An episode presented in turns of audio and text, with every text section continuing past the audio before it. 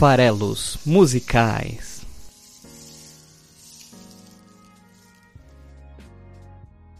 Fala aí, você que gosta de música. Meu nome é Paulo Farelos e estamos aqui para mais um episódio do podcast Farelos Musicais. Isso mesmo, esse episódio de hoje dedicado à grande, grande banda americana, talvez a mais importante banda americana em atuação ativa o Pearl Jam, a banda do Eddie Vedder. Isso aí, isso aí. Por que, que escolhi Pearl Jam para o episódio de hoje? Porque teve um grande evento musical recente, que foi o lançamento de álbum novo do Pearl Jam. Álbum novo, 11 álbum dos caras, chamado Gigaton, lançado aí na semana passada, na sexta-feira, dia 27 de março de 2020. É isso, estamos agora no começo de abril finalzinho de março, nos presenteou aí com o lançamento de Gigaton. Se você ainda não ouviu, ouve lá, está disponível nas principais plataformas de streaming de música. Assim como está disponível também o próprio podcast Farelos Musicais. Então segue a gente lá no Spotify, não deixe de conferir o nosso trabalho, estamos em todas as redes sociais também, lá no Facebook, barra Esfarelado, no YouTube você procura por Esfarelado, segue o canal, e no Instagram, esfarelado.com.br. Mas se você quiser, além de seguir a gente, também bater papo, me segue lá no Twitter, arroba o Esfarelado, e não deixa de é acompanhar o nosso trabalho. É isso aí. Bom, vamos lá. Falar um pouquinho aqui do Pearl Jam. Né? Então, o programa sempre se divide aí entre uma, espécie de mini biografia, linha do tempo do artista, e depois a gente fala um pouquinho de uma das canções deles. É, hoje a canção vai ser Alive, que é a primeiríssima canção que eles tocaram juntos com a formação aí principal. Então vai ser a primeira música também aqui do Farelas Musicais sobre Pearl Jam. Então vamos lá, vamos para a primeira parte que é falar um pouco da biografia da banda, da banda de Seattle, né, da banda americana Pearl Jam. É, a formação atual do Pearl Jam é um quinteto, e eles sempre foram um quinteto, né, eles têm lá duas guitarras, é, e hoje três guitarras depois que o Eddie Vedder começou também a tocar um pouco de guitarra. Então eles têm os guitarristas Stone Gossard e o Mike McCready, temos o baixista Jeff Ament e o Eddie Vedder, que é vocalista e também guitarrista, e a bateria atualmente está nas mãos é, e nas baquetas de Matt Cameron. É, mas aí tivemos nessa posição de baterista várias trocas, principalmente ali no, no, início da carreira da banda. Eu vou contar um pouquinho aqui da história da banda e vou falar um pouco quem foram os outros bateristas do Pearl Jam anteriores aí ao Matt Cameron. Bom, como é que começou essa banda, né? E aí até falar um pouquinho sobre o movimento que ela, que ela é, talvez o principal nome, apesar de não gostar e, e é, e desse movimento também ser marcado principalmente pelo começo da carreira, que é o movimento grunge. Né? Então, como, como que isso começou? Como é que isso surgiu? O Gossard e o Ament já eram um, um parceiros musicais, amigos e, e tocavam juntos, inclusive eles participaram da banda chamada Green River. Essa banda Green River foi a primeira banda para a qual se usou o termo grunge como a gente o conhece hoje em dia lá numa review de um crítico musical da época, analisando o trabalho do Green River, usou esse termo grunge. Daqui a pouco eu vou explicar um pouquinho o que, que ele quis dizer com isso. Né? Bom, a banda Green River não durou tanto, ela acabou em 87 por divergências ali do, do, do e do Amant com os outros membros da banda, que eram o Steven Turner, o vocalista, e o Mark Arm. E aí eles resolveram parar a banda Green River. É, a dupla continuou, né? o Gosser e o Amant se funcionavam bem juntos, gostavam de trabalhar juntos, eles continuaram, eles se juntaram então ao Andrew Wood. E, e, junto com o Andrew Wood formaram um trio que batizaram de Mother Love Bone. Quem gosta de Pearl com certeza já ouviu esse nome, né? Essa banda, né, que era esse trio, lançou um único trabalho, Mother Love Bone, que foi o, o álbum do ano de 90, lançado em 1990, chamado Apple. E a banda não durou, apesar de ter lançado um primeiro trabalho, por conta da morte do Andrew Wood por overdose. Né? Então era um período de, de muito drogas e rock and roll. Né? O álbum, inclusive, foi lançado quatro meses depois de Wood já ter morrido. Isso evidentemente afetou o Gosser e o. Eles ficaram bastante eh, comovidos, arrasados ali com, com o acontecimento. É, já era ali a, a, segunda banda que não funcionava, dessa vez por um motivo mais trágico. Aí o Ament começou a, a ensaiar com um amigo dele, que é o Mike McCready que a banda que ele tocava também não funcionou, que era a banda Shadow. Então o McCready e o Emmett começaram a tocar juntos, eles se reaproximaram do Gossard depois que passou um pouquinho ali o luto pela perda do, do Andrew Wood. E eles gostaram bastante de. funcionaram bem juntos, né? Duas guitarras e um baixo. Eles é, ensaiaram muito e eles gravaram né? cinco faixas instrumentais que eles compuseram e distribuíram na rede de amigo deles para justamente buscar uma nova banda, uma nova formação. Então eles sentiam falta ali, obviamente, de uma bateria e de um vocalista. Então eles distribuíram esse material que eles gravaram instrumental em busca de um vocalista e de um batera. Bom, é, uma das pessoas que eles contactaram era o Jack Irons, guardem esse nome, né, o Jack Irons que era baterista lá do, do Red Hot Chili Peppers. Através dele, né, que aí já é uma, uma praia, uma praia mais californiana, né, outra, outro, outro lado do, do, dos Estados Unidos, eles chegaram no vocalista Eddie Vedder, que já tocava numa banda lá de, de San Diego, além de é, ele cantava, na verdade, nessa banda de San Diego, além de trabalhar no posto de gasolina na época. É, essa banda que ele tocava, que ele cantava, chamava Bad Radio. Bad Radio era a banda do Eddie Vedder na época. Ele ouviu o som, né, que chegou para ele lá, as gravações do trio é, Gossard, Ament e McCready, curtiu, escreveu, let, escreveu letra e cantou algumas das, das faixas rapidamente e devolveu para eles. E o impacto foi tão grande, ele gravou o que ele chama de tem, um, um, tem a ver, inclusive, com a, uma das canções é, é justamente a live, né? A, a, que a gente vai, vai interpretar hoje, né? E ele chama isso de uma, uma espécie de ópera rock, que é Mama Sun, né? E, e ele escreveu essa letra, esse, essa trilogia Mama Sun, é, em cima das, das músicas do trio. Tinha lá a live, tinha Once e tinha Footsteps. É, eram três letras que, que contavam uma história, né? E e ele mandou, o pessoal pirou no som do, do, do Ed Vedder, no vocal dele, fez ele voar para Seattle, fez uma audição e ele foi o escolhido. E a partir dali ele se juntou aos caras para formar o Pearl Jam. Eles recrutaram um batera que chamava Dave Cruzen, né? Esse foi o cara que formou o quinteto original do Pearl Jam. É, e eles começaram a tocar ainda já né, na, na época, no, no, ano mesmo de 90, o mesmo ano em que o Mother Love Bone acabou, né, o, o, a nova banda dos caras foi formada.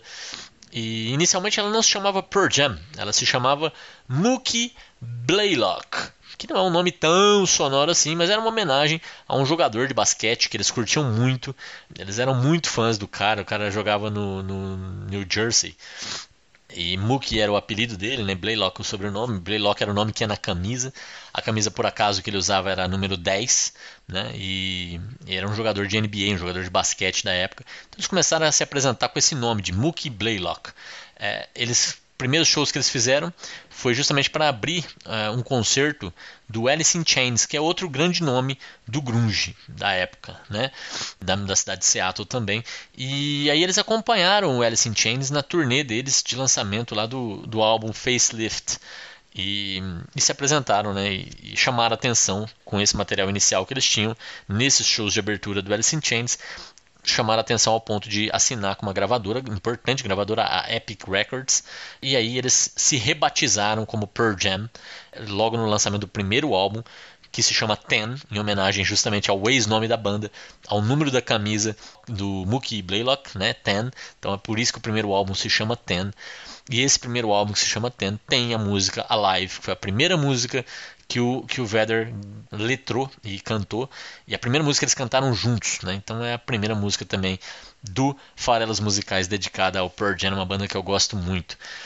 O Ten, esse, esse excelente álbum que eles lançaram em 91, é, né, o primeiro álbum deles é um, um, estouro de vendas, né, um sucesso absoluto. Então isso ajudou a, a, formar quem era a banda. Tem até um pouquinho aí, já que eles trocaram de nome, o porquê do nome Pearl Jam. Né, aproveitando aí esse momento de, de, criação da banda, é interessante entender o que, que aconteceu para esse nome curioso né, ser adotado. Tem uma anedota, uma história que o, que o Ed Vedder contava, depois ele desmentiu, que o nome era porque ele tem uma bisavó chamada Pérola, né, Pearl, e, e, essa bisavó dele tinha uma receita incrível, ela era descendente de indígenas e ela tinha uma receita incrível de geleia, geleia de peiote, que é um tipo de, de cacto. E ele falava que a geleia de peiote dela era maravilhosa, então a geleia da pérola, né, Pearl Jam, seria essa ideia, essa história e tal, mas apesar de ser uma, uma anedota interessante, ela depois foi desmentida, mas é fato, é real que o Ed Vedder tem uma bisavó chamada Pearl. Então, pode ser, pode ser, ainda que ele tenha desmentido, nunca se sabe. A outra história que existe a respeito do nome da banda foi que o, o Ament surgiu com essa ideia de chamar a banda de Pearl, simplesmente, Pérola. Então o baixista chegou com essa ideia e ela teve uma boa aceitação. E um dia eles estavam assistindo um, uma das, um dos artistas que mais influenciou o Pearl Jam né, e, e do, com o qual eles mais fizeram parcerias e apresentações em conjunto, que é o Neil Young. E eles viram o poder de uma jam session em que o Neil Young ele estendeu várias das canções dele em vários minutos fazendo improvisações, aquilo impactou eles de uma forma que eles resolveram adotar o jam, né, de jam session nesse sentido e não mais de geleia, ao nome da banda e daí virou Pearl Jam. Não sei qual das duas histórias é a real, também não importa muito. O fato é que desde o primeiro álbum de 91 a banda é Pearl Jam. E Ten foi gravada com o, guitar... o baterista, desculpa, Dave Cruzen, que eu falei que é a posição mais complicada para a banda, né? E, e, ele já saiu e foi para reabilitação também por conta de problema com drogas. E logo nos primeiros shows do Ten, eh, eles já tiveram que trocar de baterista. Entrou o Matt Chamberlain, que não durou muito também, nem conseguiu fazer toda a turnê do álbum. Ele saiu para, eu acho que ele se arrependeu. Eu, se eu fosse ele teria me arrependido, né? Entre ser o baterista do, do Pearl Jam e a escolha que ele acabou fazendo ali, que foi é, aceitar o, o, papel de baterista do Saturday Night Live, aquele programa de humor americano. Ele foi ser uma espécie de Bira, né? Fazendo aí uma menção ao Bira o batera do, do programa do Jô. Então ele foi ser uma espécie de bira lá nos Estados Unidos e nisso ele foi substituído já pelo terceiro nome de baterista, ainda no primeiro álbum da banda, pelo Dave Abruzzese, né, o baterista que assumiu a batera para o restante da turnê do primeiro, do primeiro álbum. Então nesse começo dos anos 90, tanto Pearl Jam, como Alice in Chains, como Nirvana, como Soundgarden. Falar em Soundgarden, o vocalista do Soundgarden, que é uma banda também de Seattle que chamou muita atenção nessa época, era o Chris Cornell, que depois formou o Audioslave, teve carreira solo, e foi o personagem do episódio 28 aqui dos Farelas Musicais. Então se você curte Soundgarden, curte grunge, vai lá no episódio 28, dá um look lá, dá uma olhada lá, ouve o episódio, deixa seu comentário. Bom, o movimento grunge que compreende aí esse início dos anos 90, e, e, várias dessas bandas que eu já citei, tem outras também, como Stone Temple Pilots, é, enfim. Tem até o pós-grunge, né? É, que é o Creed, por exemplo, que é um cara que, para mim, ele, ele tenta soar muito igual ao Ed Vedder, ele tem um timbre parecidíssimo, e é, é na época era, era quase que uma imitação, era, era era a versão genérica do, do. Lógico que os fãs do Creed me matarão por ouvir isso, essa é uma comparação que eles odeiam, né? Mas para mim é, era bem isso, era uma imitação, era uma coisa muito versão genérica do, do Pearl Jam. Mas, enfim, tem os fãs deles que, que inclusive se mantiveram dentro do grunge por mais tempo, né? É, porque o Pearl Jam, depois de um tempo, ele acabou fugindo um pouco desse, desse perfil. Mas era uma espécie de, de música muito crua, né? O, o grunge não era só um movimento musical, era um movimento cultural mas que lembrou um pouco da pegada do punk, mas misturado com metal, com coisa mais com um som mais pesado, mas aquela ideia do do it yourself, do faça você mesmo. Então grunge é uma gíria, a palavra grunge é uma gíria que não surgiu nessa época, ela já existe, já era usada para vários contextos. É uma gíria para qualificar algo ou alguém que seja sujo, que seja repugnante, né? E sujo aqui usado para descrever lá a banda, o Green River, que eu falei lá, foi a primeira vez que foi usado, né, para descrever a, o som do Green River. A ideia do sujo, né, do, do, do repugnante até, era voltado não para as pessoas em si, mas para o som, para a qualidade técnica do som. Por quê? Porque era feito com baixo orçamento, com pouco conhecimento sobre gravação, usando processos não profissionais para fazer a captação do áudio, e isso levava quê? a ter gravações que ficavam barulhentas, que ficavam sujas, que não ficavam polidas. É dar trabalho deixar um som pesado, com guitarra distorcida, com, com né, volume é, limpo. Então, um dos críticos da época chamou o som do Green River de grunge. E todas essas bandas da época né, que surgiram tinham essa mesma pegada de ser autoral, de focar na mensagem, na, na, na poesia, na, na música, na, né, no, no movimento, no, no, no alternativo e não se preocupar tanto em estar assinando com uma grande gravadora, em ter um apelo comercial, e aí por isso se chamou todo esse conjunto de bandas aí que surgiram nesse momento de grunge.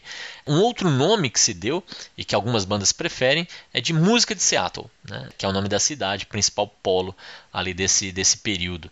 Pearl Jam é uma das bandas que não gosta muito do termo grunge, mas que é o principal nome do grunge, talvez, junto com o Nirvana, né? E, e, o Nirvana com o seu Nevermind fez um estouro mundial e o Ten vendeu ainda mais, né? Então o Ten foi um álbum que chegou a, a ganhar 13 vezes platina. Você tem noção do que, que significa isso? 13 vezes platina. Platina é um milhão de vendas. É, é muita coisa. Ele ficou cinco anos seguidos na lista da Billboard, né, que é uma das principais referências em termos de reprodução musical, né, número de audições.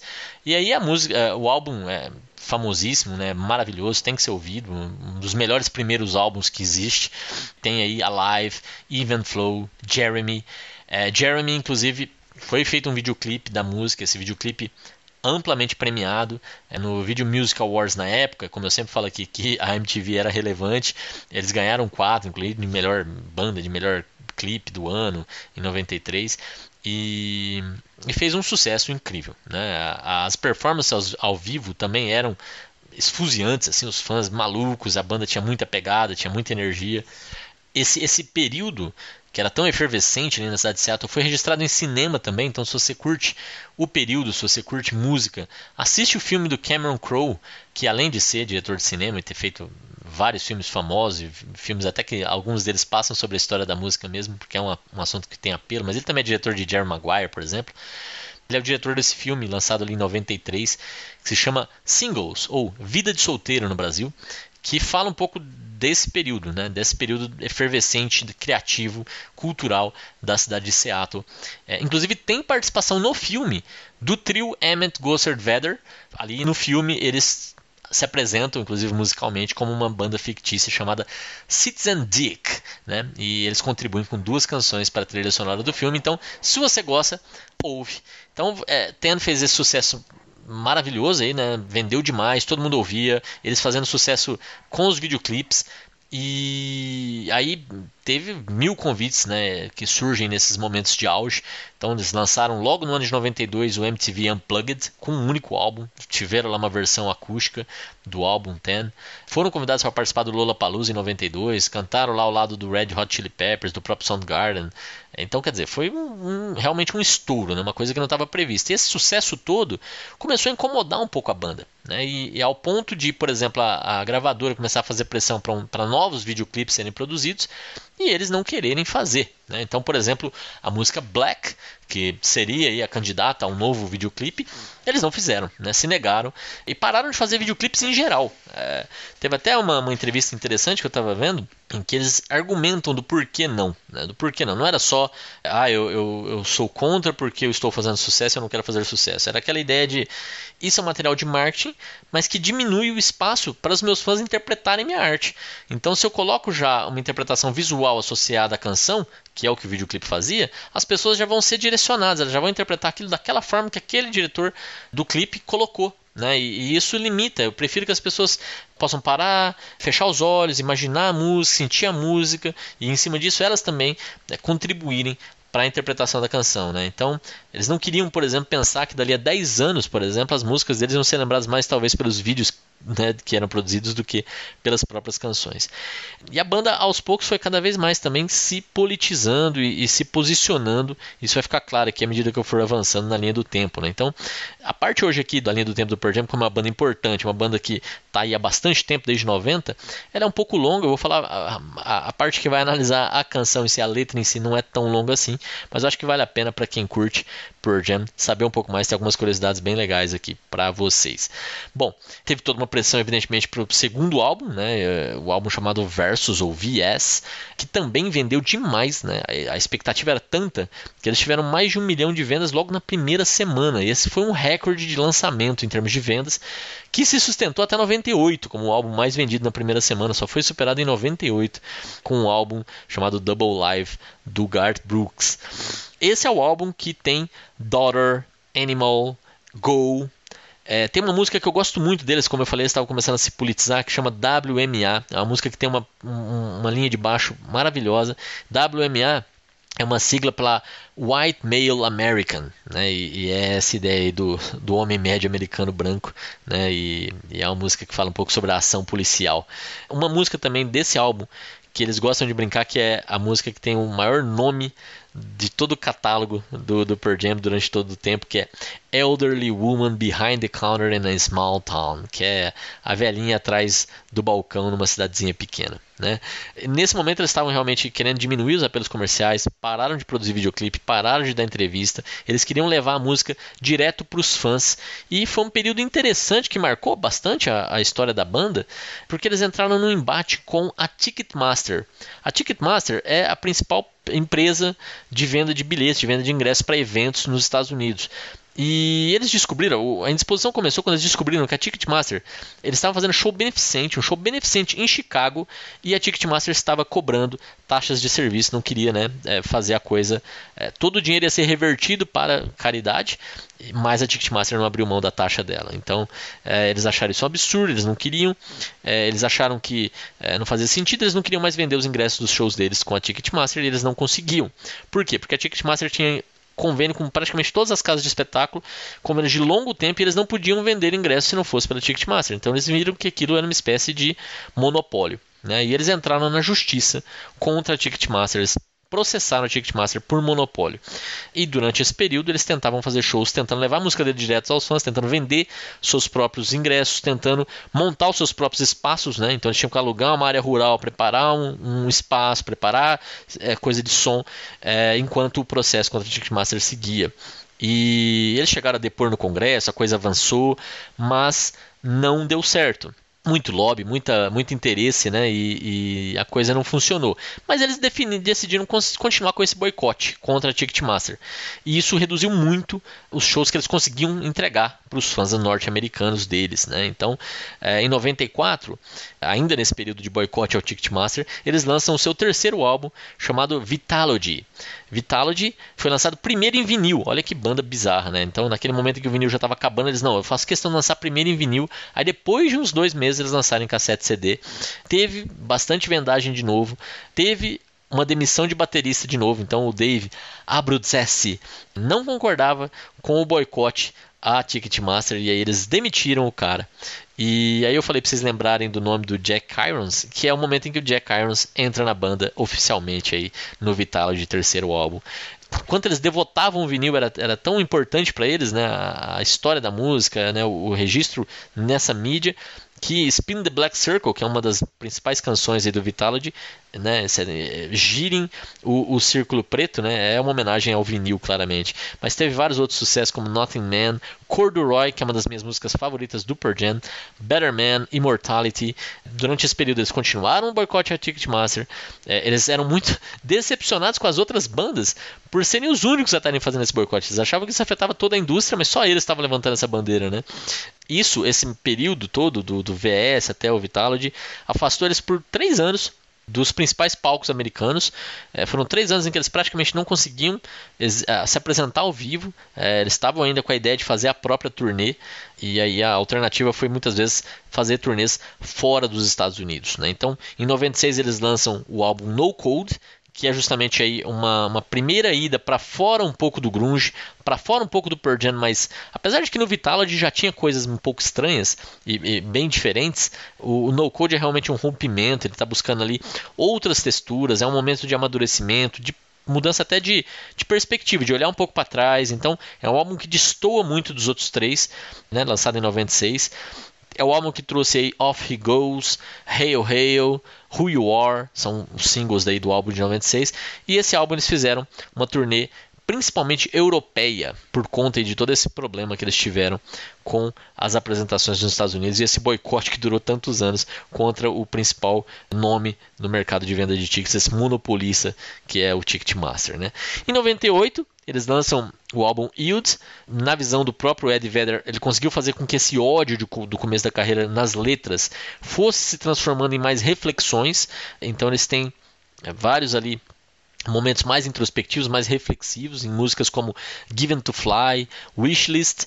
É uma volta também, a primeira vez em que eles retornam ao mundo dos videoclipes. Eles convidam o Todd McFarlane, que é o criador do Spawn e, e que também antes uh, de, de, ser o criador do Spawn era um dos caras que revitalizou o desenho do desenho digo os traços, né, do Homem-Aranha da Marvel. Então eles convidam o Todd McFarlane para ilustrar esse videoclipe animado da canção Do the Evolution, que é uma canção muito muito uh, impactante e, e, muito por conta também do videoclipe. Então, vou até, acho que linkar. Se bem que esse, esse, cara aí até merece um episódio próprio, mas não deixa de. Eu vou linkar o, o videoclipe, não deixa de ver.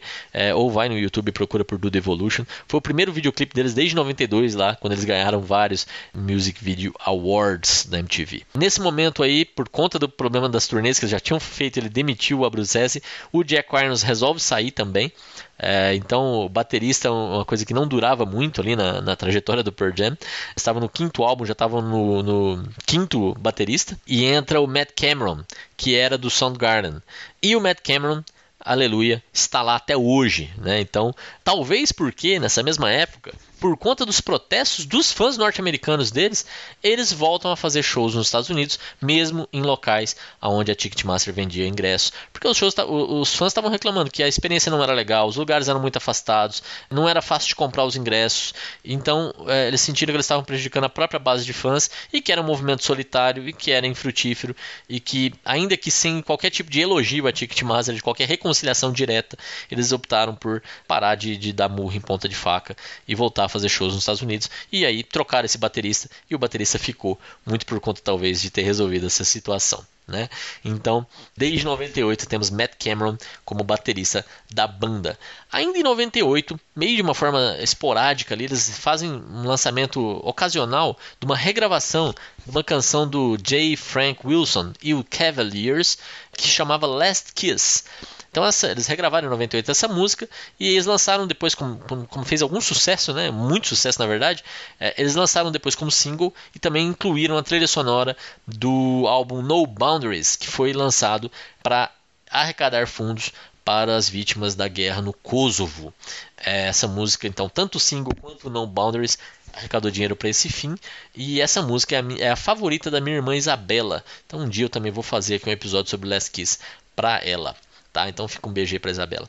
Bom, em 2000 eles lançaram Binaural, é o sexto álbum de estúdio deles, com letras mais soturnas, uma nova mudança de estilo. Mudaram também o produtor, né? Ao invés aí do Brandon O'Brien, que foi o, o, produtor histórico aí do, do, dos cinco primeiros álbuns do Pearl Jam, que depois retornou. Neste álbum eles buscaram um pouco de outras referências, um pouco de abertura para outras ideias, uma mudança de estilo mesmo, e trouxeram o Chad Blake, que inclusive era o cara que gostava de usar esse efeito binaural aí que batizou o álbum. E, coincidência ou não, foi o primeiro álbum do Pearl Jam que não atingiu platina, não vendeu um milhão de cópias. É o álbum que tinha como principais singles Nothing As It Seems e Light Years. Foi um momento em que, nos anos 2000, que eles percebiam, eles nunca foram contra os fãs gravarem é, as apresentações ao vivo. E eles perceberam que os fãs tinham vontade de ter um registro do show que eles assistiram. E eles começaram a fazer isso, eles começaram a gravar os shows ao vivo para depois, ali, na mesma semana, eles começaram a vender na cidade onde houve o show com uma gravação profissional em formato bootleg, barato, né? então era mais a impressão da mídia mesmo, mas com um registro profissional, muito melhor do que o que feito pelos próprios fãs, e eles vendiam. E com isso eles fizeram, durante o ano 2000 e o ano 2001, um lançamento de 72 álbuns ao vivo, que deve ser algum tipo de recorde. Né? Então todas as apresentações ao vivo dele eram gravadas. Se você compareceu ao show, você podia ter o CD do seu show. Mas durante esse, esse período aí, na turnê europeia, é, aconteceu um dos períodos mais, um dos momentos mais trágicos da história do Pearl Jam, que foi um festival na Dinamarca, no festival chamado Roskilde, em que nove pessoas foram pisoteadas e morreram com as pessoas nos festivais com vários palcos e tendo que se movimentar rapidamente para poder chegar no show que querem ver. Acontece, apesar da, da, tentativa de conter ali a multidão, nove pessoas pisoteadas e morreram nessa turnê. Isso abalou muito a banda, fez até com que eles pensassem em se aposentar, mas acabaram é, seguindo em frente, apesar aí desse, desse triste acontecimento. O que aconteceu foi que em 2002, no álbum seguinte da banda, Riot Act, eles incluíssem uma canção em homenagem a esses nove mortos, a canção chamada Ark, que é uma, um registro só vocal, né, é bem, bem expressivo, bem bonito, que é uma espécie de lamento pelas mortes, e que na turnê do Riot Act ele e essa turnê do Riot Act, de novo eles lançavam né, a, a, em CD a gravação ao vivo do, dos shows, mas ele cantou essa canção ao vivo só nas nove primeiras apresentações, cada uma delas uma homenagem aos nove mortos nesse evento. E o registro ao vivo tinha todas as canções, menos essa. Essa era só para quem estava presente e serviu como homenagem para quem morreu durante essas apresentações. O Riot Act foi um, um álbum muito experimental, com, com, bastante diferença, voltado um pouco mais pro folk music. Tinha Love Boat Captain, I Am Mine, Save You. É um momento que eles começam também a criticar fortemente politicamente, né? O momento norte-americano já era pós é, ataque terrorista, já era momento ali de início às guerras contra o Iraque. Então, Bush Leaguer foi uma canção ali que eles atacavam diretamente o, o, o presidente Bush. Ele usava uma máscara de Bush enquanto executava essa canção ao vivo. É, isso também na época chamou muita atenção. Tinha gente que era a favor, né? Aquele revanchismo norte-americano. Então saíam do show enquanto ele usava a máscara e, e com o microfone furava o olho do, do Bush. Enfim, da máscara do Bush. É, é, momentos ali de politização e de se posicionar, que é uma coisa que o Pearl Jam sempre fez. Em 2003 eles decidem não renovar com a Epic, depois do lançamento de é, sete álbuns pela gravadora. Foram procurados pelo Tim Burton, esse diretor também maravilhoso de cinema, é, que estava na época produzindo o filme Peixe Grande, com Will McGregor, e convidados para gravar uma, uma canção para o filme. Eles gravaram Man of the Hour, é, foi composta para o filme, e com isso foram nomeados para o Globo de Ouro. Olha só que curioso, né? É, é um momento também que eles reúnem várias raridades lados B e lançam um álbum chamado Lost Dogs, com várias músicas impactantes. É um momento em que o seriado Friends estava acabando e o episódio final do seriado Friends, que imaginem, um acontecimento que não foi isso para a cultura pop mundial, é, foi encomendado também, né? E eles licenciaram pela primeira vez para TV, para um seriado de TV, uma canção deles que era Yellow Better, que também fez um grande sucesso. Também participar desse último seriado que foi visto por tantas e tantas pessoas não atrapalha em nada uma música de fazer sucesso. Bom, curiosamente, o álbum seguinte do Pearl Jam, que era o oitavo álbum do Pearl Jam, que eles lançaram por uma nova gravadora, que era J Records, se chamou Pearl Jam. Em geral, a gente tem esse, essa coincidência do nome da banda e do nome do álbum serem o mesmo no primeiro álbum.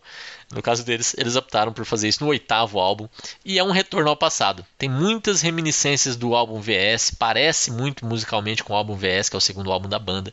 Continuava as críticas à guerra do Iraque em 2006, World War Suicide era uma música diretamente falando sobre isso, Life Wasted, Gone eram os outros singles bem politizados do álbum Per Jam. Em 2009, eles lançaram Backspacer, e foi o retorno do Brian O'Brien como produtor. Nos Estados Unidos, eles gravaram esse álbum com uma gravadora própria, saindo da J Records e, e gravando pela Monkey Ranch, que é a gravadora do próprio Pearl Jam, selo próprio, mas distribuído mundialmente pela Universal foi também um retorno ao sucesso na Billboard, né, nas paradas de sucesso. Foi o primeiro álbum deles a voltar como primeiro da Billboard desde o No Code lá de 96. Então eles ficaram mais de 10 anos aí com é, sucessos consideráveis, mas não alcançando o número 1, um, primeiro lugar. E com esse álbum de, 90, é, de 2009, desculpa, Backspacer, eles retomam esse posto né, com o The Fixer. É, lançaram Lightning Bolt, é, que tinha Mind Your Manners, Sirens em 2013. Em 2017, no primeiro ano que eles estavam elegíveis a entrar para o Hall da Fama do Rock, eles entraram, né, já foram eleitos, então estão no Hall da Fama do Rock. E na semana passada é, eles lançaram Gigaton, é, o 11 álbum de estúdio do Pearl Jam. Então dá para a gente esperar turnês mundiais do Pearl Jam para divulgar o álbum novo. Dá pra gente esperar possivelmente eles vindo ao Brasil, porque além deles terem fãs espalhados no mundo todo, eles têm uma grande quantidade de fãs aqui no Brasil. Já vieram aqui algumas vezes. Eu já vi Pearl Jam duas vezes aqui no Brasil. Vale demais a pena, eles são muito bons. Uma vez eu vi eles no Pacaembu, outra vez eu vi mais recente no Lula Palusa. Já vi o Ed Vedder também, eu até falei um pouquinho sobre a parceria dele com o Glenn Hansard e se você voltar no episódio 74, que é um episódio até recente, é um episódio dedicado aí ao Glenn Hansard, é um filme que ele fez, mas ele é parceiro musical do Ed Vedder. No episódio 74 você vai ouvir Say It To Me Now, vale muito a pena, confere lá. Bom, longo período aqui falando sobre a banda, para quem curte a história da banda, tá aí um resumão. Principais referências da banda: The Who, Led Zeppelin, Neil Young e quem que se influenciou pelo Pearl Jam. Silverchair, Strokes, né? Então é, é, engraçado quando você pega uma banda como o Pearl Jam, né? E, e começa a reparar quais são as referências e quem que usa eles como referências. Eles também são. O Ed Vedder, principalmente, tem muitas vezes comparado ao The Doors, tem um timbre, um estilo, principalmente no palco, bem parecido com o do Jim Morrison. É, eu estou devendo o episódio de The Doors, eu gosto muito de The Doors. É, e ele tocou, inclusive, com a banda. Substituindo o próprio vocal do Jim Morrison, ele tocou com os caras do Doors fazendo esse papel. Então não é uma comparação estapafúrdia. Inclusive é algo parecido com o que a Zélia Duncan fez substituindo a Rita Lee no Retorno dos Mutantes. E se você quiser saber mais sobre isso, você ouve o episódio 75 aqui do Farelas Musicais, o episódio 75 dedicado a Zélia Duncan, em homenagem às mulheres em geral, com a canção Sentidos. Ouve lá que esse episódio ficou muito bom. Até 2018, ou seja, dois anos atrás, sabe quanto que vendeu já o Pearl Jam? 85 milhões de álbuns é música, é álbum demais. E olha que nem se vende álbum hoje em dia mais, né? E eu não vou falar aqui, já está super longa essa introdução, essa parte da linha do tempo aí, é, sobre o próprio Ed Vedder, porque eu acho que ele até merece episódio próprio, né? Ele já participou de seriado que eu adoro, que é o Twin Peaks, como né, cantou uma canção lá, já gravou trilha sonora para o filme Na Natureza Selvagem, que é um filmaço, e né, Into the Wild, e essa trilha é maravilhosa, é parte do filme, é parte marcante do filme. Inspirou ele a, a adotar o ukulele, é, e aí ele tem também esse álbum o Ukulele Songs de 2011, que levou o Glenn Hansard, inclusive, que eu já citei, a também tocar o ukulele. Enfim, Ed Vedder fica para um episódio próprio. Chega de Pearl Jam, chega de história. Vamos falar um pouco da música de hoje, que é Alive. Vamos lá então para a segunda parte do programa em que a gente vai falar um pouquinho sobre Alive.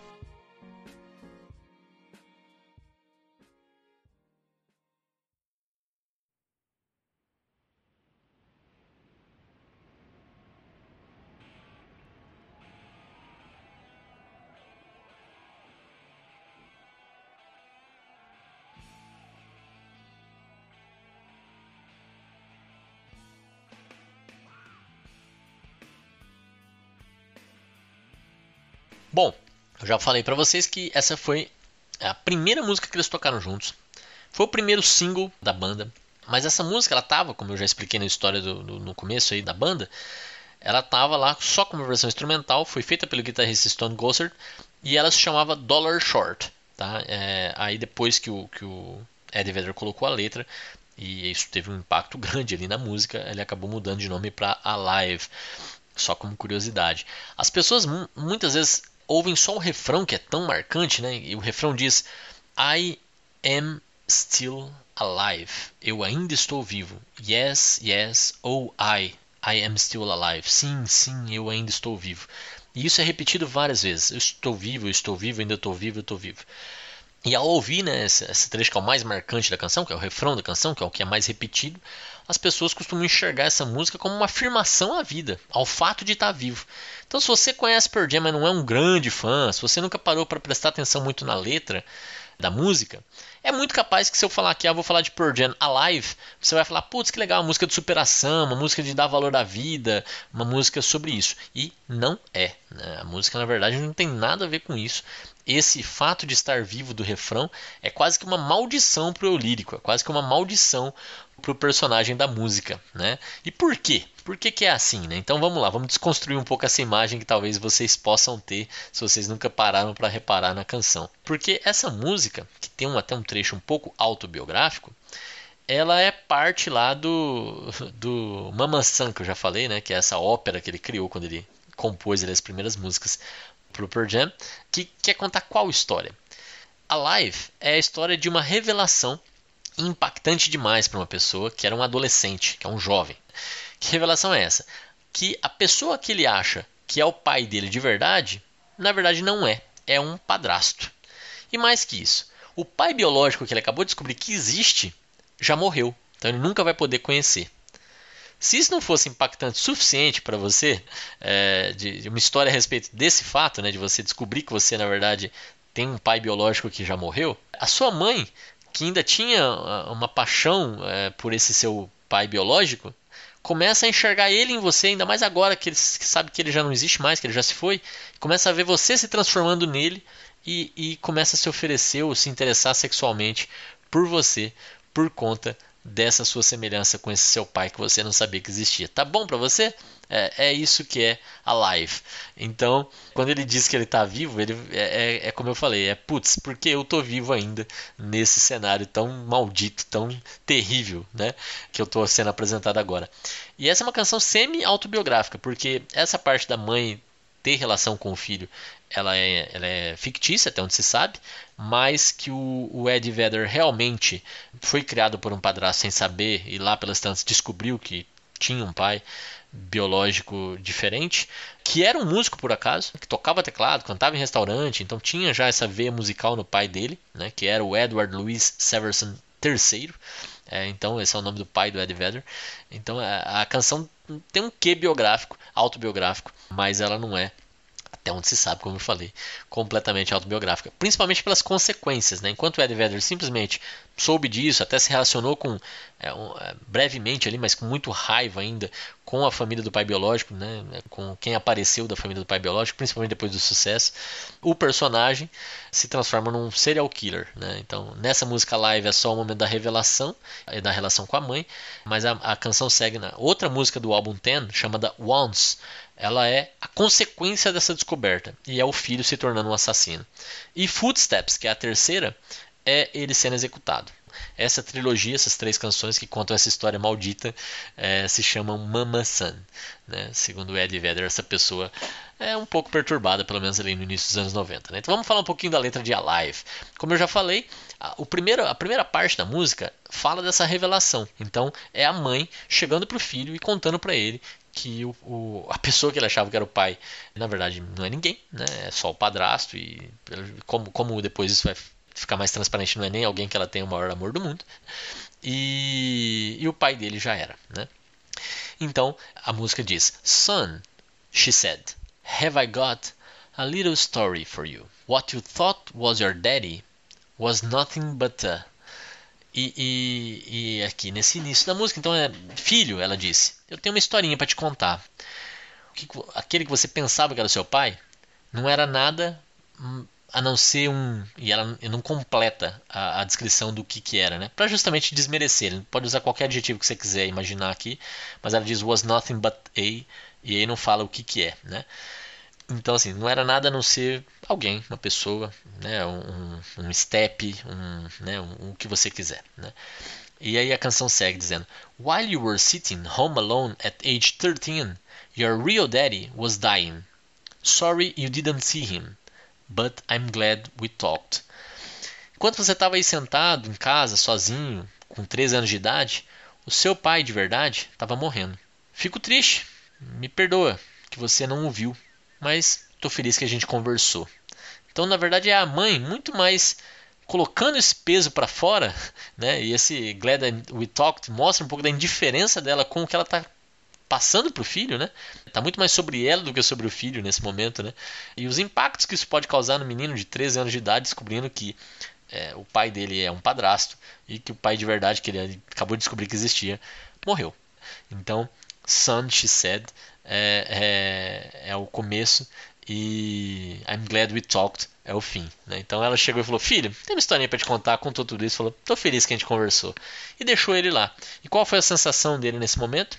Ah, ele ele tá vivo. Né? Ele, ele ouve tudo isso, ele tem que se reposicionar no momento em que ele está ainda adolescente, cheio de hormônios, entendendo o espaço dele no mundo, entendendo o que, que é o amor, entendendo o que, que é a dor, entendendo o que, que é a perda de uma pessoa que ele nem sabia que existia, entendendo que toda a relação dele foi construída em cima de uma mentira, né? com, relação ao pai dele, a quem ele com quem ele conviveu até então, quais são as consequências disso. E a única sensação que sobra para ele é pensar que pelo menos ele ainda está vivo, seja para superar ou não o que a vida acabou de revelar. Ele está vivo. É, pode ser uma maldição, pode ser uma futura superação, mas ele está vivo. Então ele vem para o refrão e diz: Oh, I, oh, I'm still alive. Né? Então eu, ou oh, eu estou ainda vivo. E é, é esse o trecho aí que a gente consegue ouvir no primeiro minuto e 30 segundos, no primeiro minuto e meio da canção. Né? Essa que eu apelidei de A Revelação. Então, se você conhecia a música, mas você ainda não tinha reparado um pouco do que ela trata, veja o quão pesado é, quão pesados são né, os versos que antecedem o refrão tão conhecido.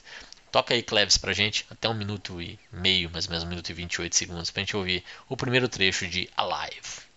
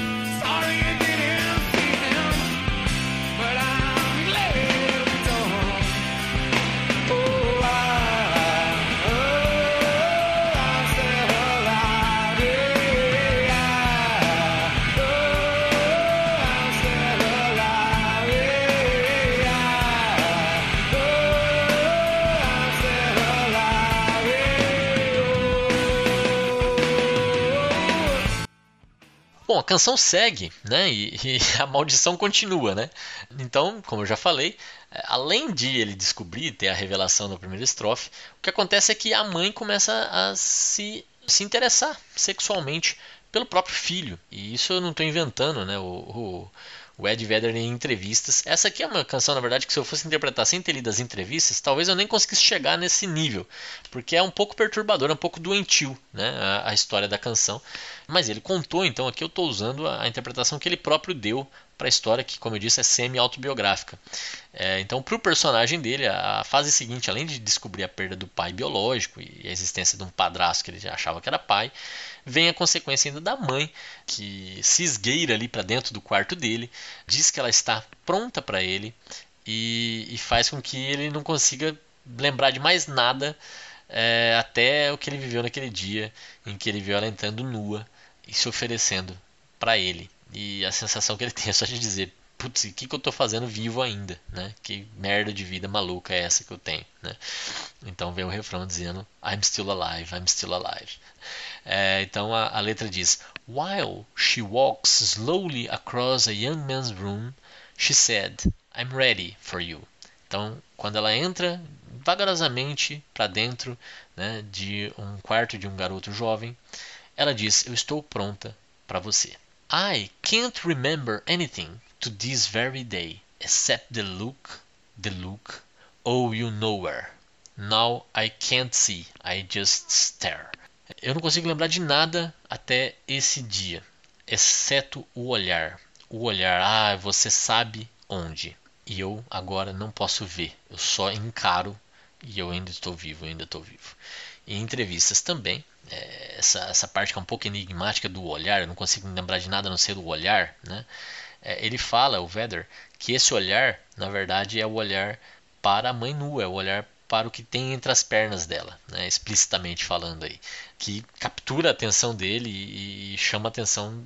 Não é, ele não está olhando para o rosto, não é o olhar do rosto, é, é algo diferente que está encarando ele, ele não consegue ver e ao mesmo tempo ele só encara, ele, ele não sabe o que fazer. Ele é um adolescente, né? E está sendo seduzido pela própria mãe. E tem até uma, uma, parte, como eu falei, um tanto quanto doentia, nessa entrevista eu falei, nossa, que coisa maluca. Que é. Que ele, ele tenta explicar um pouco o que estava passando na cabeça dele com o personagem, que é essa ideia de que ele parece com o pai, de que ele está crescendo para se tornar cada vez mais parecido com o pai, que a mãe tá sentindo muita perda dessa pessoa que ela amava e que ela sabe que perdeu, mas que ao mesmo tempo que ela reconhece no próprio filho, é, que é confuso, que é doentio e que ela quando chega no quarto e oferece, ela oferece justamente um espaço onde ele pode retornar. Então quando ela fala you know where, no fundo é, é a mãe dizendo you know where, você sabe aonde. Você sabe aonde por quê? Porque é um lugar por onde ele já passou por quando ele nasceu e ela está tentando trazer ele de volta para aquele momento. É, eu sei, é doente. Eu, é, eu, só estou aqui tentando canalizar um pouco dessa, dessa, desse momento maluco dessa canção e pode ser que você tenha interpretações mais suaves. Eu tô louco para ouvi-las para tirar essas aqui que eu, que eu coletei da minha cabeça. Então deixa o seu comentário sobre o que, que é esse olhar, o lugar onde você sabe onde e que ele não consegue deixar de encarar nesse segundo segundo trecho. Cleves, vai ser aí mais um minutinho de canção, até ali por volta de 2 minutos e 20, pra gente ver essa maluquice dessa segunda estrofe de Alive.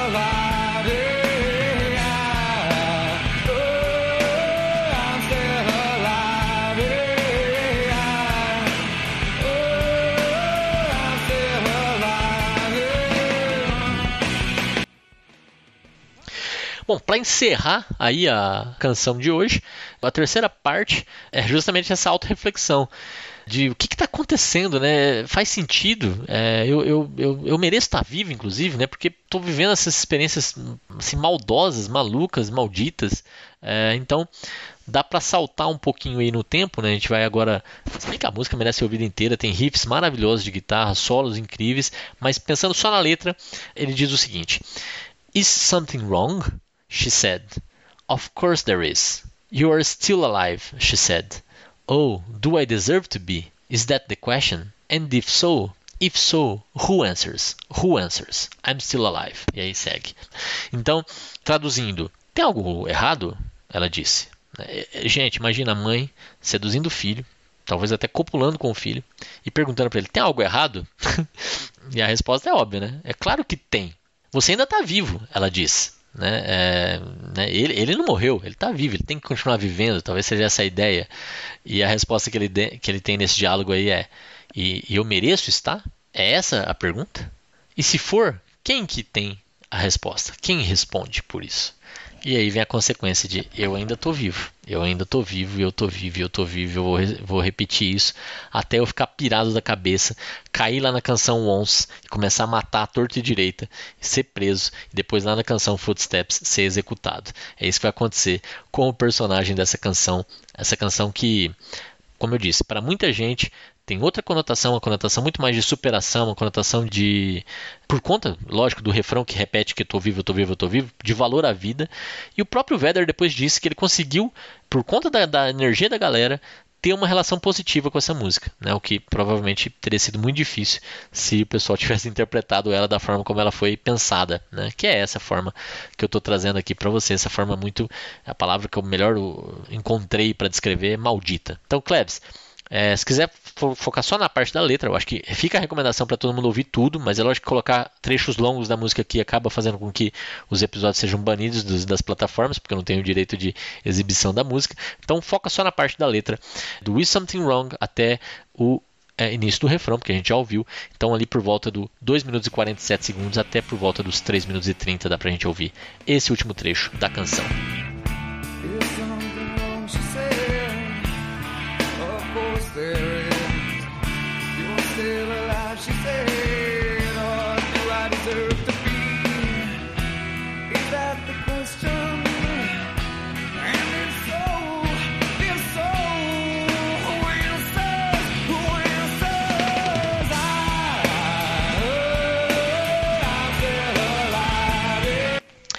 Bom, galera, obrigado aí por ter ouvido o episódio. É, se você curte farelas musicais, fica aqui meu apelo. Mostra para outras pessoas que gostam de música, ajuda a divulgar esse trabalho, dá um baita trabalho de fazer. Eu e o Cleves estamos aqui, lógico, super interessados em fazer, em levar para vocês curadoria, né, escolher músicas interessantes, escolher artistas talvez menos conhecidos para vocês poderem conhecer, poderem se interessar, é, saber mais. Então, ajude a divulgar. É o que eu consigo pedir para vocês. Compartilhem com seus amigos, compartilhem nas redes sociais o episódio quando sair. Siga a gente nas redes sociais todas, né? A gente está no Twitter, no YouTube, no Instagram, no Facebook. Então, só procurar a gente lá. E eu vou aproveitar aqui para ler também os comentários que a galera tem deixado lá no YouTube. Então, eu subo no canal do Esfarelado no YouTube todo episódio, converto ele em, em o áudio, né, em, em vídeo, subo lá no YouTube e a galera tem deixado comentários bem interessantes. Por exemplo, lá no episódio 34, bem antigo já do Satan Soul do Wizard, o Lords escreveu: Muito boa sua análise. Fui procurar a letra para eu mesmo analisar para um trabalho de curso. Enfim, me deparei com um comentário seu, me surpreendi com o seu trabalho. Eu putz, agradeço demais, fico feliz que você tenha gostado, Lords. Tamo junto. Então, você gosta de Wizard, tem lá episódio 34. Episódio 56, Feito Black, do Metallica. O Guilherme Ponciano falou: Muito bom, de fato o personagem se matou. É uma grande bobagem dizer que canções assim incentivam o suicídio. Viva o heavy metal. Não sabe do que a gente está falando? Vai lá e confere o episódio de Feito Black, episódio 56. Episódios mais recentes, o 72, Lose Yourself, do Eminem. O Marcos Paulo falou: Cara, mais pessoas deveriam olhar esse canal. Gostei demais, ótimo trabalho. Bom, É isso aí, Marcos Paulo. Para mais pessoas conhecerem o canal, é legal vocês divulgarem. Divulguem o site esfarelado.com, que é onde está todo o conteúdo, e divulguem o programa em si, os programas que vocês mais gostarem. O episódio passado, episódio 77, com a Marina Lima, mesmo que seja eu, o Felipe Tavares deixou um comentário eh, deplorável. Ele diz: Vagabunda, chamando os homens de machos escrotos. Devem ser os homens da vida dela, pai, irmão, avô. Feminismo é uma merda mesmo. Eu não sei se é ironia, espero que sim, mas se for um comentário real, que pena pro Felipe Tavares que ele pensa assim, né? É uma pena que existam pessoas como ele, se for essa visão que ele tem do que é o feminismo, do que é, do que são as mulheres, do que quer dizer mesmo que seja eu, né? Então, é, desculpa aí, Felipe. O episódio 76, Apocalipse Please, para não falar que eu só trago aqui os comentários elogiosos, o Matheus falou que bosta de podcast. E é isso aí, mesmo que seja o seu comentário que bosta de podcast pro trabalho que a gente tem feito aqui, fica à vontade para deixar o seu comentário também, é bem-vindo. Valeu, Matheus, pelo comentário, pelo feedback. Seria melhor se você falasse um pouco do porquê que você não gostou, ou se você realmente acha que não é para você, não tem problema, para de ouvir, não, não, não fica ofendido de forma alguma, mas Espero que tenha gente que goste, espero que tenha gente que curta. Já são aí 78 semanas com a semana de hoje no ar, toda quinta-feira aqui no esfarelado.com. Ajuda a gente a encontrar mais gente que gosta de música, mais gente a fim de debater. Deixa os seus comentários aqui e vamos em frente. Até semana que vem. Um grande abraço. Tchau, tchau.